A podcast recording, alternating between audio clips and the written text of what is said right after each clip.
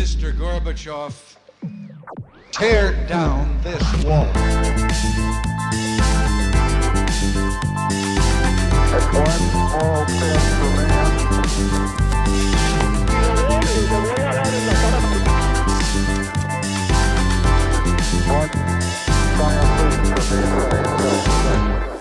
Hola, buenos días a todos y bienvenidos a un nuevo programa de Acaparchando. La verdad es que la semana pasada, entre la subida de tasas de interés de la Reserva Federal y las elecciones en Colombia, hubo un panorama económico que está cambiando bastante. Y hoy nos damos el lujo de tener a Simón Velázquez, economista de los Andes, con nosotros para analizarlo. Hola, Sai, ¿cómo estás? ¿Qué más, Rafa? Bien, gracias por la invitación. Feliz de estar acá. No, Sai, la verdad, muchas gracias por, pues, por venir, así sea, pues para hablar de un tema tan sensible y no, y no como que no tan divertido por, por, lo, por lo difícil que es y por la, el, pues como el miedo que genera, pero, pero muy contento de tenerte acá. Eh, Sai, bueno, para empezar me, gustaría pues como hacer, hacer como un orden cronológico de las cosas. Entonces, digamos que el suceso, el suceso más importante económico en, eh, del siglo XX, pues es la crisis de 2008. Eh, eso es un, eso, ese, esa crisis sola da para, un, pues para todo un episodio, pero digamos que después de la crisis de 2008 comienza una cosa que es la política monetaria americana, que es el quantitative easing. Entonces, pues para la gente que entiende poco esto, esto qué es y como qué, qué causó esto en el mundo más o menos, por empezar. Ok, entonces lo que pasa después de la crisis del 2008 es que pues la economía entra en una recesión muy fuerte. Y entonces lo que hace la Reserva Federal y muchos otros bancos centrales, el Banco de Inglaterra también lo hace, el Banco, el Banco Central Europeo también, es que adoptan lo que tú dices, el quantitative easing, y lo que hace esto es comprar activos financieros, es una compra de activos financieros por parte de los bancos centrales, y esto hace una inyección de, de liquidez a la economía. Y esto pues a su vez va acompañado de una baja de las tasas de interés, esto con el fin pues de estimular la economía y que se recupere de, de esta caída en la que venía después de la crisis. Y hay más o menos, pues esto lo que hace, y fue digamos en el panorama en el que nosotros nos criamos, es generar mucha abundancia, como mucha plata fácil, lo que genera es que haya mucha inversión. Digamos que si la tasa de interés es alta, yo prefiero, y, lo- y un inversionista, pues con más plata que yo obviamente, prefiere comprar bonos, dejar la plata en la cuenta, porque le renta más. En cambio, si las tasas de interés son bajas, la gente prefiere pues salir a invertir y como tú bien dices, como me dices a mí en las conversaciones que tenemos, es encontrarse las gallinas de los huevos de oro. Y digamos, esto lo, este fue el panorama en, el que nosotros nos criamos y cómo, cómo influenció esto el mundo, cómo, cómo es tu visión de, esto. Ok, entonces ahí hay dos asuntos. El primero es, como tú dices, pues la plat- el crédito es muy barato. Eh, con la, cuando bajan la tasa de interés, entonces pues esto lógicamente, eh, lógicamente aumenta la inversión y además pues tiene un estímulo en el consumo que es lo más importante para el crecimiento económico. La mayoría de países, la mayor parte de su PIB proviene del consumo privado. En segundo lugar, esto ayuda, digamos, mucho a las economías emergentes. ¿Por qué? Porque después de esta crisis, las economías pues ya desarrolladas, tipo Estados Unidos, Europa, Japón, tienen una tasa de, de crecimiento económico pues moderada. Digamos que en Estados Unidos desde el 2010 hasta el 2019 estamos hablando de crecimientos entre el 2 y el 3%. ¿Y por qué ayuda a las economías emergentes? Digamos, el promedio en la- Latinoamérica fue del 5.9% de crecimiento. Esto pues quiere decir que cuan- cuando la economía crece la gente tiene más plata para gastar, como su ingreso mejora y esto atrae la inversión de capitales extranjeros porque hay más por ganar.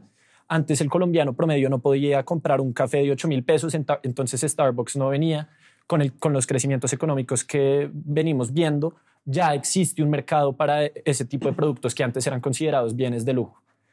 Listo, y entonces digamos que esto, esto es la realidad del mundo como por 13 años, por más de que hubo pues momentos en donde estuvo, no estuvo tan bien, pero digamos que en términos generales vivimos de 2008 hasta 2020, vi- vivimos épocas de abundancia en casi todos los países del mundo, en donde había inversión, se estimulaba crecimiento, los números de pobreza iban bajando.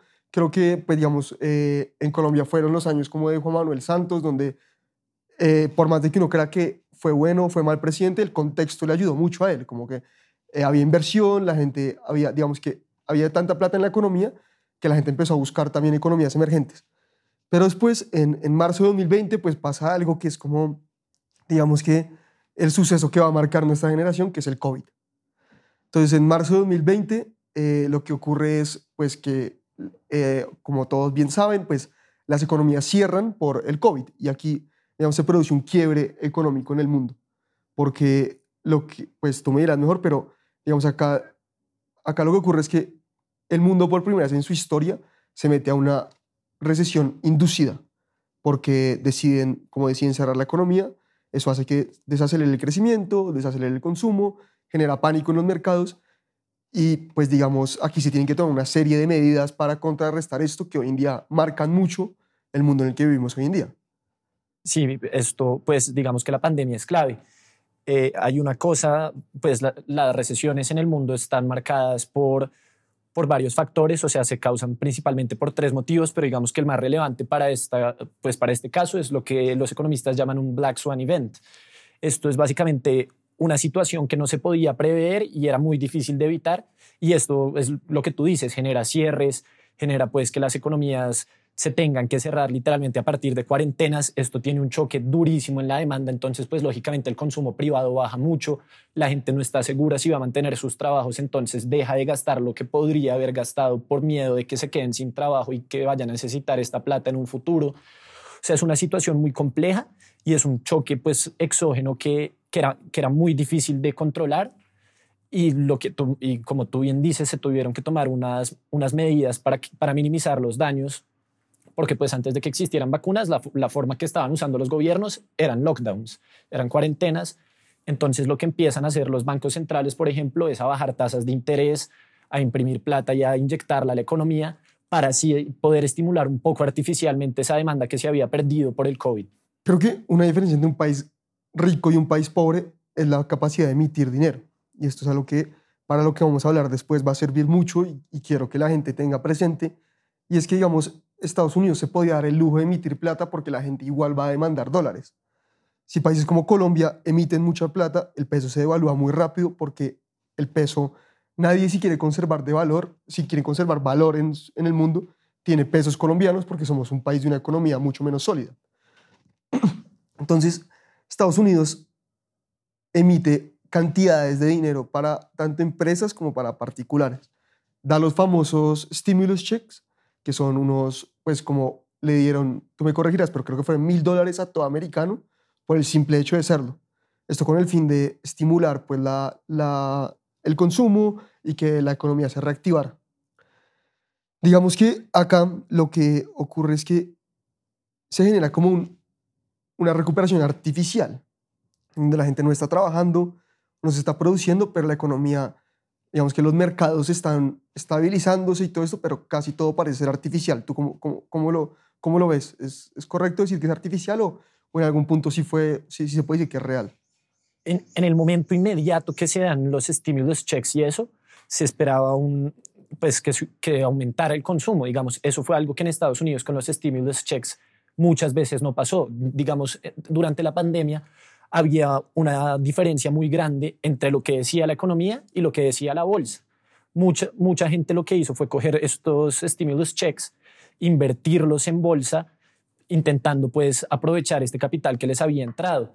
Yendo al punto que tocabas, digamos, de que Estados Unidos se puede dar un poco más el lujo de, de imprimir plata que, que Colombia, de, pues de emitir. Eso hasta cierto punto es cierto porque el dólar sí tiene una mayor demanda que el peso, pero igualmente la oferta monetaria tiene que crecer de acuerdo a cómo crece el producto. Si el, si el producto no está creciendo y la oferta monetaria está creciendo, la única forma que se vuelve al equilibrio es con un aumento en los precios. Eso, eso es en parte por lo que estamos viendo inflaciones tan altas hoy en día en Estados Unidos. El último paquete que pasó Biden, si no estoy mal, fue de 1.900 millones de dólares, 1.9 billion en inglés, digamos. Entonces, esta inyección de liquidez, como tú dices, fue pañitos de agua tibia, generó un aumento artificial de la demanda del consumo, pero esto en el largo plazo no fue sostenible y además mucha de esta plata se usó para invertir en bolsa y hoy en día se está viendo las consecuencias. Mucha de esta gente hoy en día sí necesita la plata, la está sacando y entonces se está viendo pues una economía más deteriorada. O sea, más o menos se, se acabó la fiesta, es lo que está pasando en este momento. O sea, el, el COVID fue una época en donde a uno le tocó discutir muchas cosas con mucha gente gente que estaba muy optimista, muy ingenua y que creía que podíamos emitir plata y no trabajar y, y que creían que esta situación era viable y hoy se está viendo que no. La verdad es que la economía toma su tiempo en, en tomar su efecto y en que las cosas vuelvan a, a las realidades, pero creo que hoy en día el panorama para la economía es un panorama de escasez. Y eso es lo que te quería entrar a hablar. En Estados Unidos hoy en día se habla de la posibilidad de una estanflación. Y pues ahí tú que eres economista, explícale a la gente pues que, que cuál es esta combinación de, de las dos palabras que marca mucho lo que va a pasar y cuando Estados Unidos estornuda, todo el mundo se resfría y va a impactar mucho. Entonces, es como lo, es, es la palabra clave en este momento para, para, para entender la economía americana. Ok, entonces, ¿qué es la estanflación? El crecimiento económico normalmente va acompañado de inflación porque pues es lógico, va aumentando un poco la demanda, esto va aumentando también el nivel de precios. Cuando hay una contracción económica, el nivel de precios baja. ¿Qué es lo preocupante de una estanflación? Que es una contracción en la economía de un país acompañado de un aumento en el nivel de precios. Esto pues en términos más técnicos sería un choque, digamos, en la oferta del corto plazo. Y esto pues, ¿qué, ¿cuál es el principal problema de esta inflación? Uno, para controlar la inflación, aumenta, sube las tasas de interés. Esto frena la economía, la enfría un poco. Digamos que ahora lo que estamos viendo en Estados Unidos con la inflación era un tema de que la economía estaba sobrecalentada, pero entonces al tú poder subir las tasas de interés para frenar la inflación, tam también estás frenando la economía y generas una contracción. ¿Qué pasa con esto? Pues se pierden trabajos, se pierden estas cosas. El problema es que para tratar una esta inflación, lo que puedes hacer para que vuelva a haber crecimiento económico directamente es inflacionario y lo que puedes hacer para frenar la inflación es contractivo. Entonces estás en lo peor de los dos mundos, porque si quieres frenar la inflación, vas a generar más de crecimiento económico y si quieres aumentar el crecimiento, vas a generar más inflación. Sí, eso, eso fue lo que se, se habló mucho el lunes, que pues causó mucho pánico en los mercados y es que volvieron a subir tasas de interés. Eh, las tasas de interés hoy en día están en, las subieron 0,75 puntos porcentuales. Eh, no me acuerdo cuánto fue la última subida, sé que está en 1.75%. Sí, está, fue, la subieron y digamos que eh, en este panorama parece que en, en junio, como tú bien me contabas, hay oficialmente un reporte en el que se ve que la economía de Estados Unidos se contrajo. Entonces, oficialmente se entra recesión. Eh, y esto, pues como tú decías, obliga a estar entre la espada y la pared porque las medidas para tomar son, son bastante complicadas. También te quería hablar de, de lo que significa que se haya invertido la yield curve, que es un, es un término técnico, pero es un término pues sumamente importante porque ha ocurrido en las últimas tres recesiones que ha habido y es que se invierte está eh, una cosa que se llama la, yield curve y es que la gente está demandando más, corto, más bonos de corto plazo que bonos de largo plazo por la falta de confianza en la economía. Bueno, y a, ahorita pues te voy a pues, pedir que lo, lo, pues, lo desarrolles desde un punto de vista más técnico, pero la economía funciona, y sobre todo la economía moderna, a base de la confianza. Los estados se financian a base de la confianza y por eso es tan importante para un estado pues que se vea que tiene pues capacidad de pagar sus créditos, que se va a respetar pues la propiedad privada porque el optimismo es lo mejor que le puede pasar a la economía. Y el hecho de que se invierta la yield curve es clave para lo que va a pasar en el mundo en el próximo tiempo. ¿Cómo lo ves tú? Sí, entonces, pues, como tú bien dijiste, en, cuando se invierte la yield curve, es más, eh, con lo que decías de las últimas tres recesiones, voy más lejos. Todas las recesiones que ha habido desde los años 70 han sido, pues, antes de estas se ha visto la inversión de la yield curve.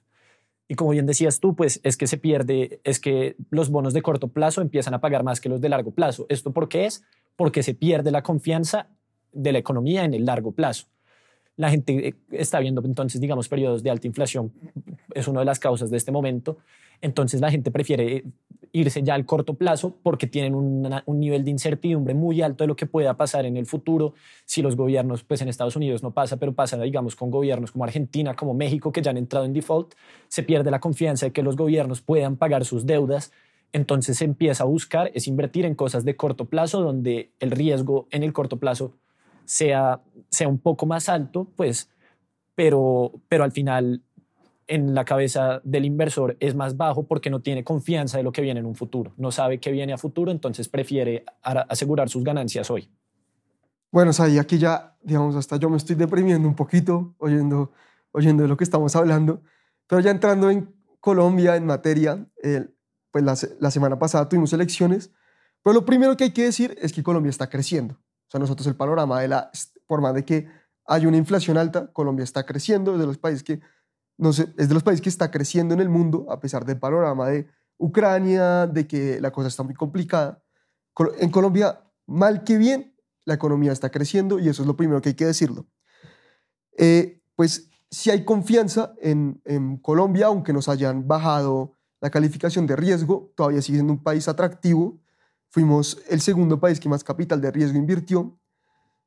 Pero digamos que directamente todo lo que está pasando nos va a influir mucho porque para los inversionistas se va a volver más rentable tener la plata en bonos o en, los propios bancos con tasas de intereses altas que tenerla invirtiendo en capital de riesgo, que es lo que principalmente atrae Colombia. Y digamos, ahí tú, hay un concepto que me gusta mucho que tú usas, que es el de la gallina de los huevos de oro. Y es cómo, cómo es esto en las economías emergentes y por qué, y cómo va a influir esta subida de la tasa de interés a Colombia pues ahí digamos que yendo con, primero por, empezando por el concepto de la gallina de los huevos de oro, digamos, es, va a parar de llegar tanto capital extranjero a financiar startups nuevas acá que, que presenten potencial.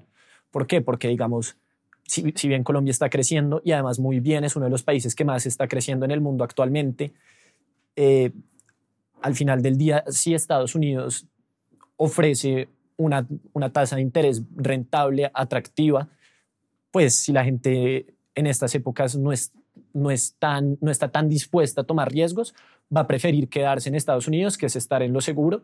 Y esto pues lógicamente tiene un choque en el capital que llega de inversión para, para empresas nuevas y para, y pues para hacer esta aceleración de las empresas que ya existen.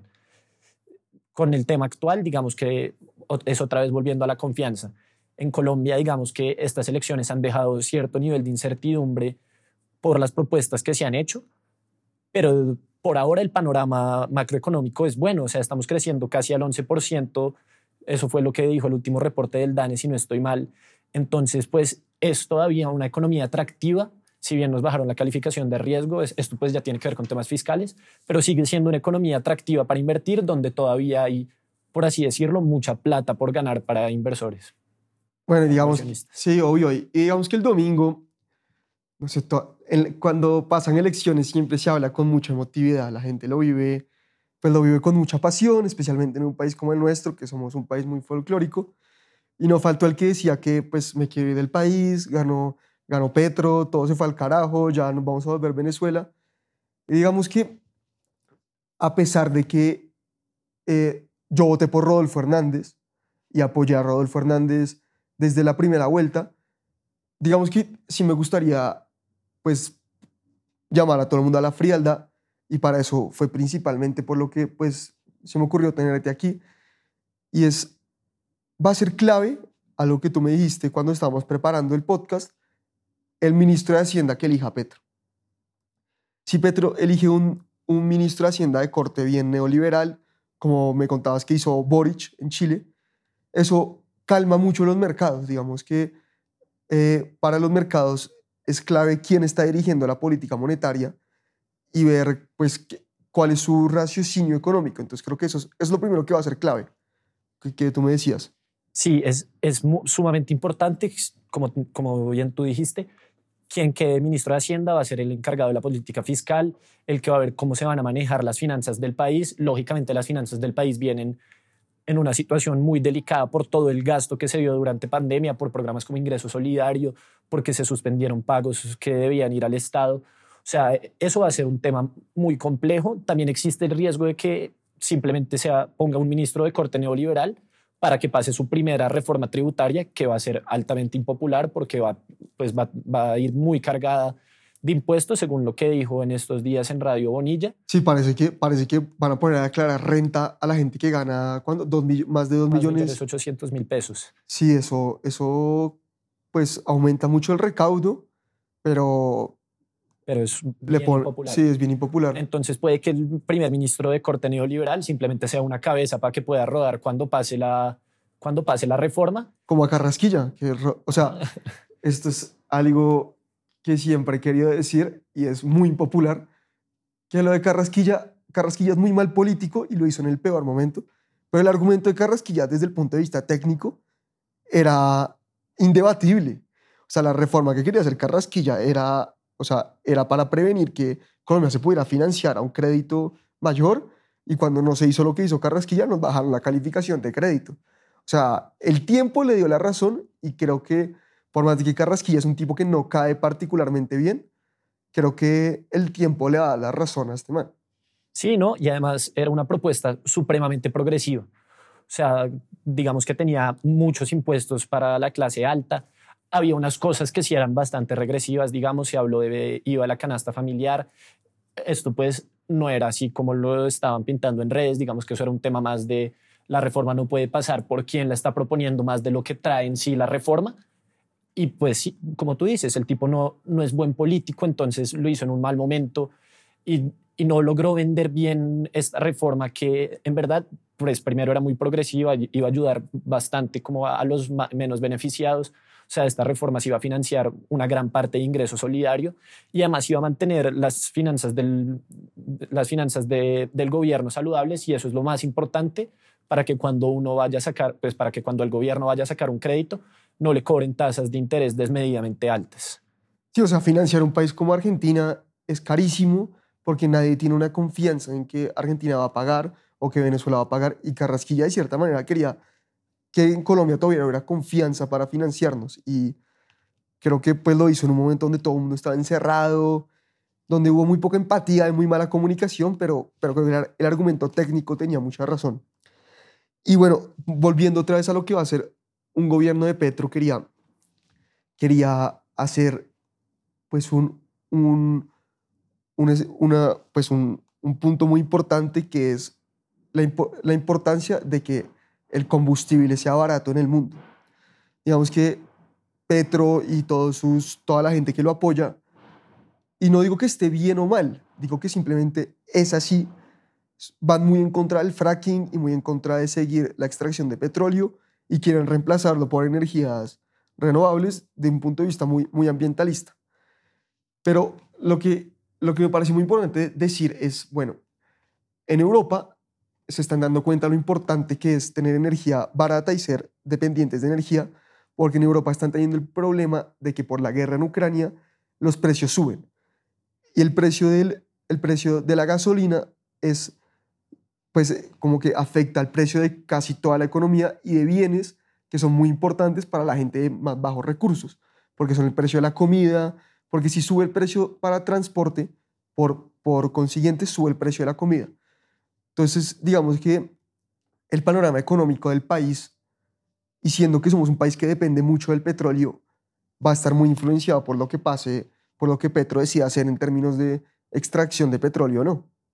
Sí, completamente. O sea, digamos que Colombia, dentro de todo, reci- recibió, por así decirlo, un salvavidas con lo que pasó entre, con lo que está pasando ahorita entre Rusia y Ucrania, porque disparó el, el, precio del petróleo y esto ayuda demasiado a las finanzas del país. O sea, el, el Estado es dueño del 80% de Ecopetrol y todos estos dividendos van al presupuesto general de la nación y cuando el barril es alto, Ec- Ecopetrol da muchos mejores dividendos. Eso es, primero que todo, clave. Claro. Segundo, lo que tú decías de la gasolina, es importantísimo que sea barata para que no haya inflación. Siento que estoy yendo como un disco rayado de la inflación. Aclaro rápido porque es mala. Cuando aumentan los precios, los que más sufren son, son los pobres. Es Sí, el, el impuesto, eh, la inflación es el impuesto más regresivo del mundo. Eh, Exactamente, porque los, la gente que se gana un salario mínimo, si hay una inflación del 10%, puede, pues su poder adquisitivo baja un 10%, entonces pueden comprar menos cosas y su calidad de vida baja mucho. Entonces, ¿por qué es importante tener eh, gasolina barata? Porque se usa en todos los procesos de transporte, entonces casi que va en todos los costos de producción de, la mayoría de productos, de comida, de bienes supremamente básicos que son necesarios para que las personas sobrevivan, sobrevivan y puedan tener una buena calidad de vida. ¿Qué pasa en Colombia? En Colombia hay un fondo de estabilización de los precios de la gasolina. Esto va relacionado un poco a lo de Petro. En el futuro va a haber un poco más de inflación. No es del todo culpa de Petro y ya voy a explicar por qué. Este fondo solo el año pasado le dejó un déficit al gobierno de 11 billones de pesos. ¿Por qué? Porque mientras en Estados Unidos uno está viendo que el galón de, de gasolina está costando alrededor de 5 dólares, acá en Colombia está costando 3.6 dólares. Esta diferencia de precio se paga, pues se subsidia con plata de este fondo de estabilización. Y aquí quiero que sepan que no es para beneficiar a la gente más rica ni a las compañías. Es porque si la gasolina es cara, la calidad de la vida, la calidad de vida de mucha gente, la calidad de vida en el campo, la calidad de vida de mucha gente se deteriora muchísimo. O sea, el progreso de la humanidad se basa en energía barata, ya sea calorías baratas o, o, energía barata para poder producir. Exactamente, a eso va el punto. Entonces, si el precio de la gasolina sube, e- este aumento genera un efecto dominó en todas las en la mayoría de los otros productos de la economía, por eso es importante mantenerlo barato. ¿Qué pasa? Porque decía que va a haber un poco más de inflación y que esto no es cul- pues no es del todo culpa de Petro, digamos que una parte se puede ser porque se pierde un poco confianza, pero el principal motivo va a ser porque el gobierno tiene que empezar a cortar un poco el gasto de ese fondo de estabilización, porque como bien dije ahorita, el año pasado dejó un déficit de 11 billones de pesos. El déficit del gobierno en este momento es altísimo, es casi el 60% del PIB.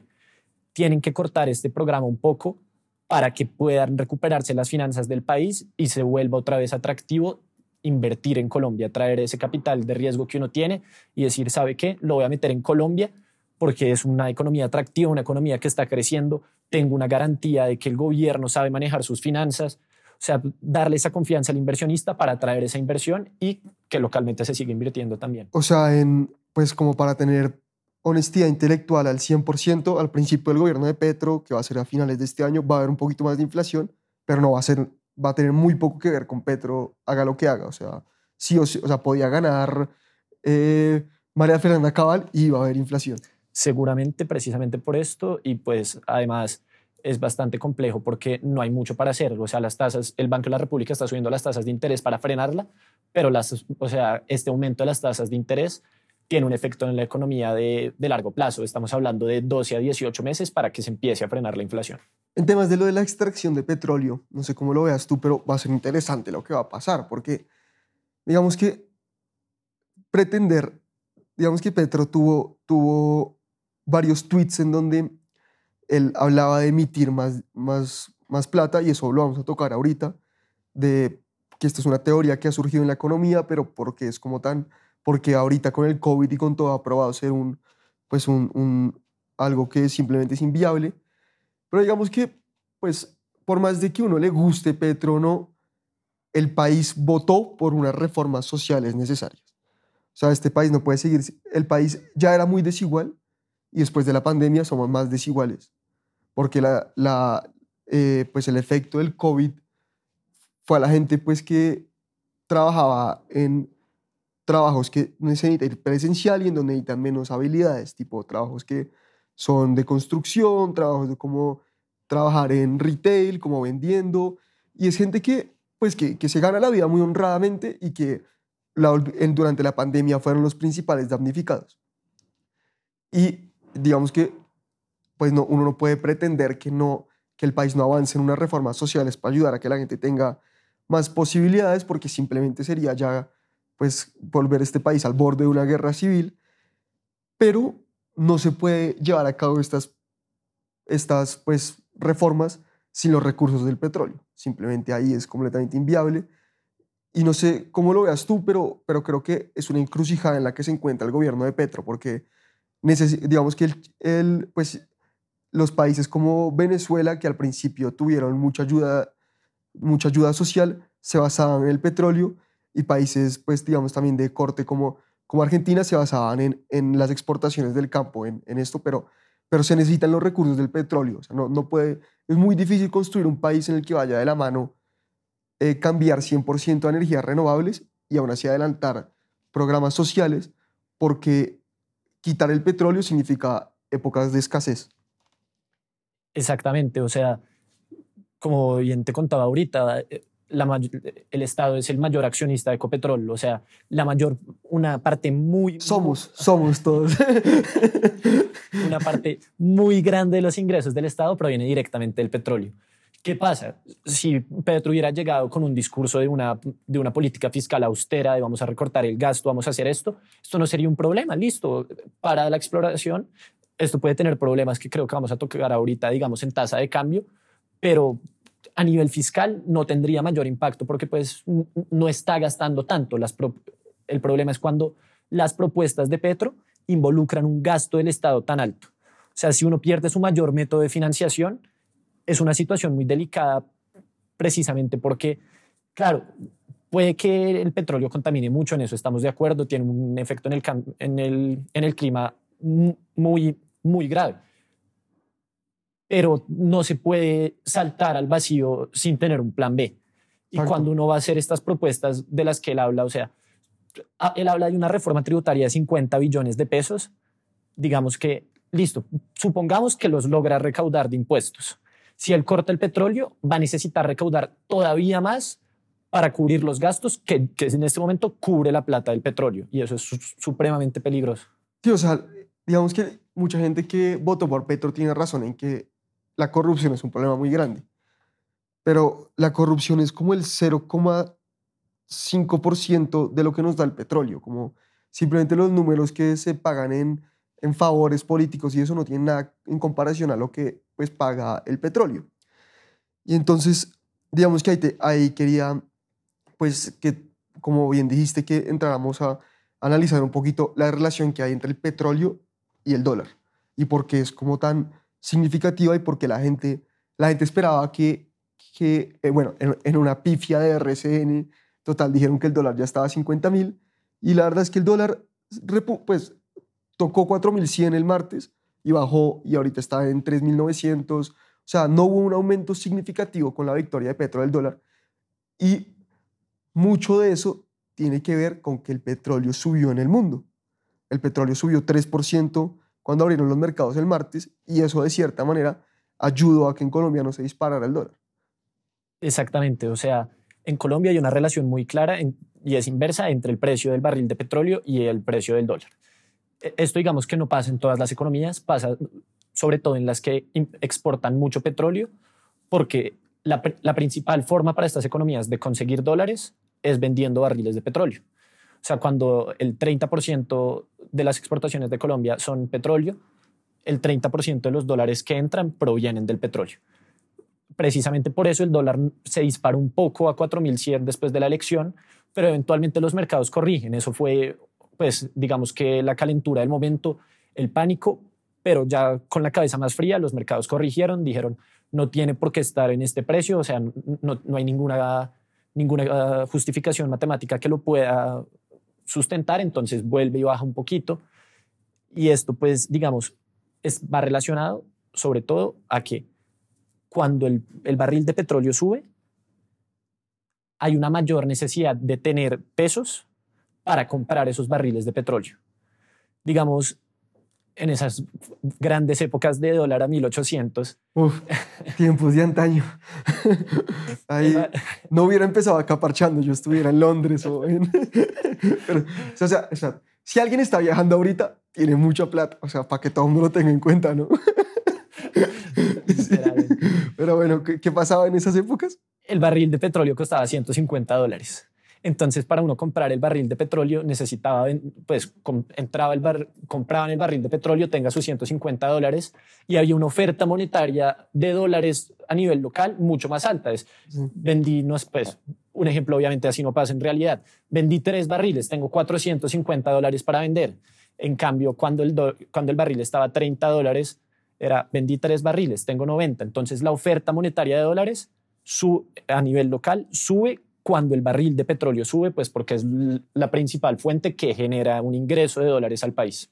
Ok, listo, entendido y creo que, bueno, creo, creo que pues con esto pusimos como el, plano económico en, en, realidad, pero digamos que ahorita, pues ya cerrando Colombia y lo que va a pasar y, y la incertidumbre que hay, te quería, pues te quería hacer una pregunta y es, bueno, como dijimos al principio del podcast, nosotros nos criamos en, nos criamos en la época del del quantitative easing, en donde primero había mucha plata en los mercados, en la bolsa y todo esto, y segundo, endeudarse era muy barato.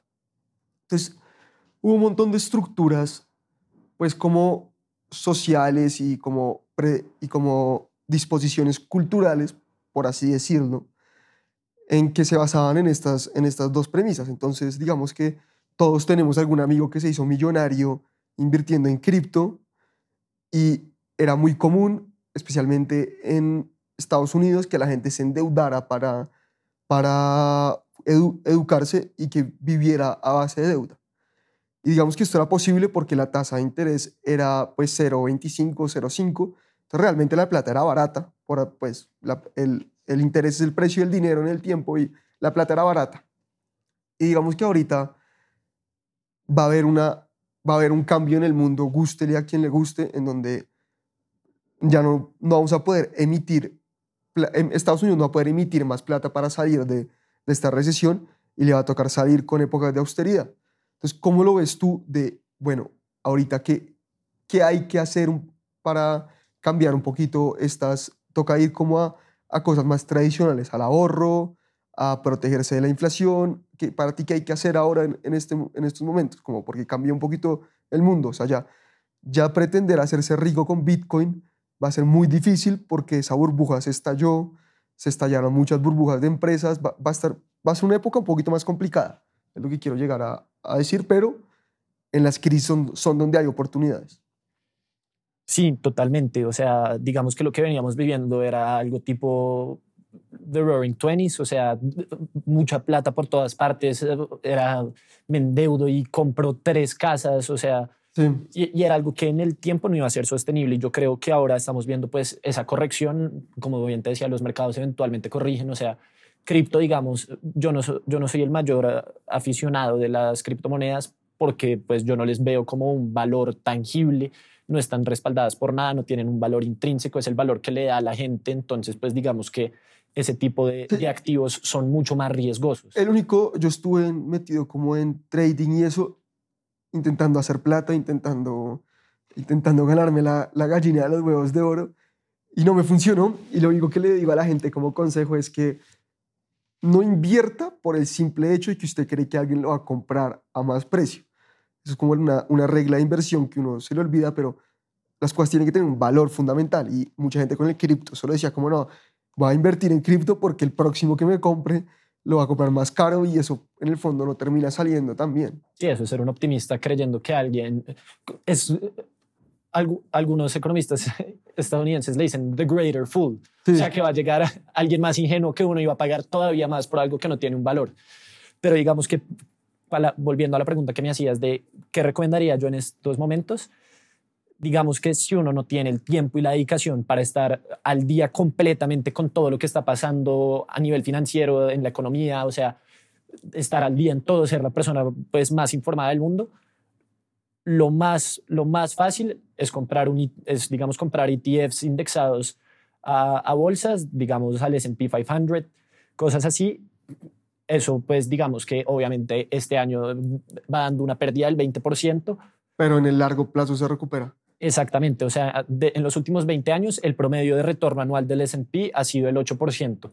Eso es mucho más, pero mucho más que el retorno que han logrado inversionistas individuales escogiendo acción por acción. Es más alto que la tasa de inflación, pues obviamente que la de este momento no, pero que la de los últimos 20 años sí. Entonces, pues no solo está protegiendo su patrimonio, sino que lo está creciendo. Yendo por este mismo lado, si va a comprar algo así, no esté pendiente todo el día de cuánto va, porque lo único que va a hacer es dañarse su, su salud mental. O sea, usted tiene que tener en cuenta que esto es una inversión a 20, a 30 años y que sí, hoy pudo haber bajado el 5% y perfectamente pasado mañana puede subir el 15% o- y, y es algo que va a ir variando, pero que en el largo plazo termina dando una rentabilidad bastante buena. Bueno, y yo me lo voy a jugar con lo que voy a decir y va a ser una posición por la que, mejor dicho, si, si usted tiene 18 años, está en el colegio y me va a escuchar este consejo, tenga la certeza de que su mamá me va a detestar y, voy a decir, y va a decir que yo soy un imbécil, pero se lo voy a decir porque creo que, creo que todo mundo tiene que escuchar esta opinión para cambiarse muchos paradigmas y es que siempre pregunte a qué precio. Entonces digamos que hay gente que está, hay gente que está sacando títulos carísimos en Estados Unidos y en Colombia y se está endeudando por títulos que en el mercado laboral valen muy poquito. Y eso era muy, eso era rentable más o menos para épocas de abundancia como la que vivimos, porque eventualmente todo el mundo conseguía trabajo porque tener a alguien educado, que es fácil entrenable, podía, podía funcionar. Pero entonces, cuando yo tenía una deuda, cuando yo tuve a deuda un diploma de alguna ciencia humana o de algún, de algún arte liberal, que es lo que estudia mucha gente en Estados Unidos, y yo lo tuve, ojo, ojo, si, si, si tuve la plata en efectivo para hacerlo, hágalo porque la universidad es una experiencia muy chévere, pero si me tuve que endeudar para hacerlo, tengo que estar muy consciente de que hoy en día hay posibilidades de adquirir habilidades para el mercado laboral que sí se demandan a precio muy barato.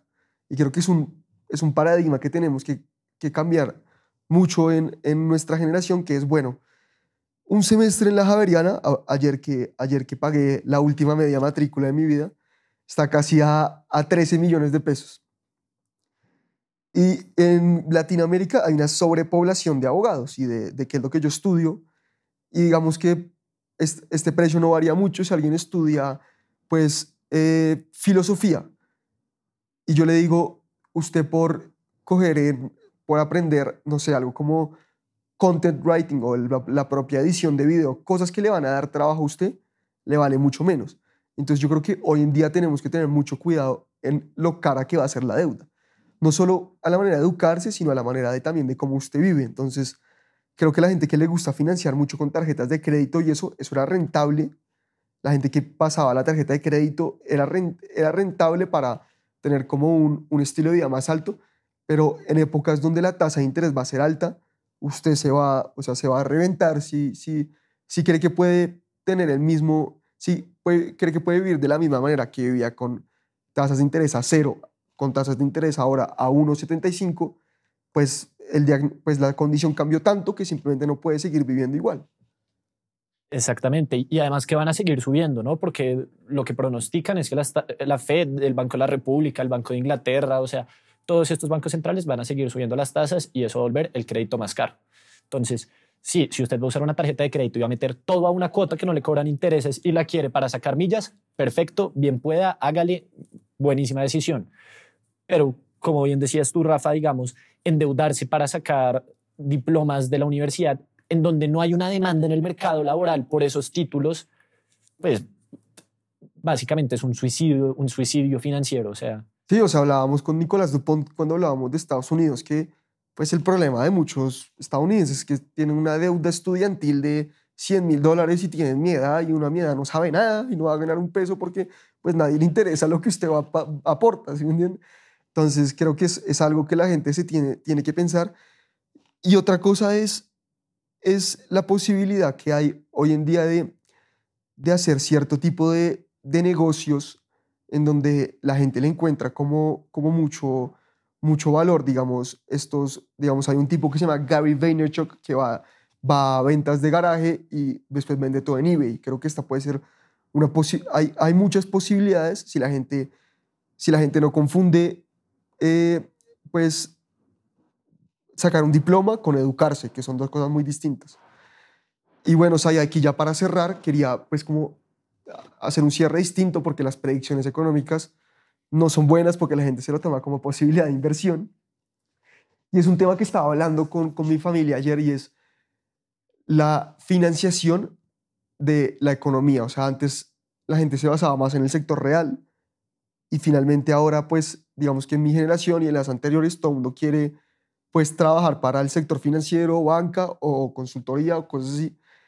Y creo que esto, y esto es una teoría que estoy diciendo, creo que ha generado que hoy en día el mundo no, no produzca mucho y, y, y, que el sector financiero tiene mucho que es parasitario, que es como gente que solo vive de, pues de especular y de, pues de, no, no, no propiamente los, los de especular, sino que el sector financiero tiene mucho parásito.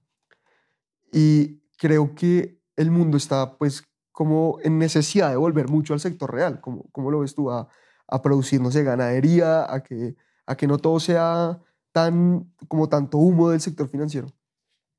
Totalmente, o sea, digamos que el sector financiero cuando, cuando fue diseñado era para pues, facilitar préstamos, para facilitar como esas transacciones que se hacían entre compañías, entre personas, pues entre, como le decimos en la economía, entre agentes económicos. Y digamos que hoy en día se ha tornado lo contrario y la gente cree que el valor se está generando ahí, obvio. Yo como banquero aporto mucho valor cuando le saco un crédito a una empresa. El problema es que yo como banquero no aporto ningún valor si no hay una empresa que quiera sacar el crédito.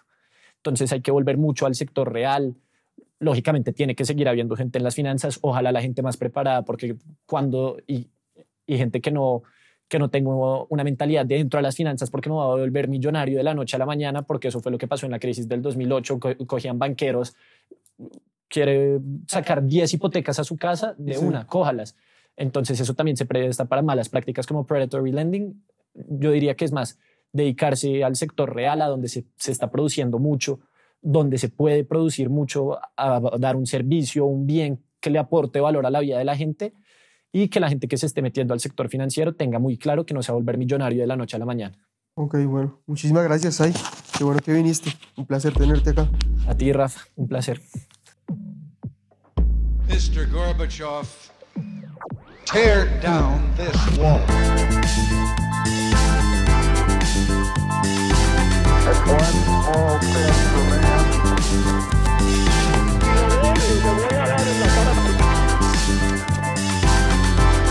One,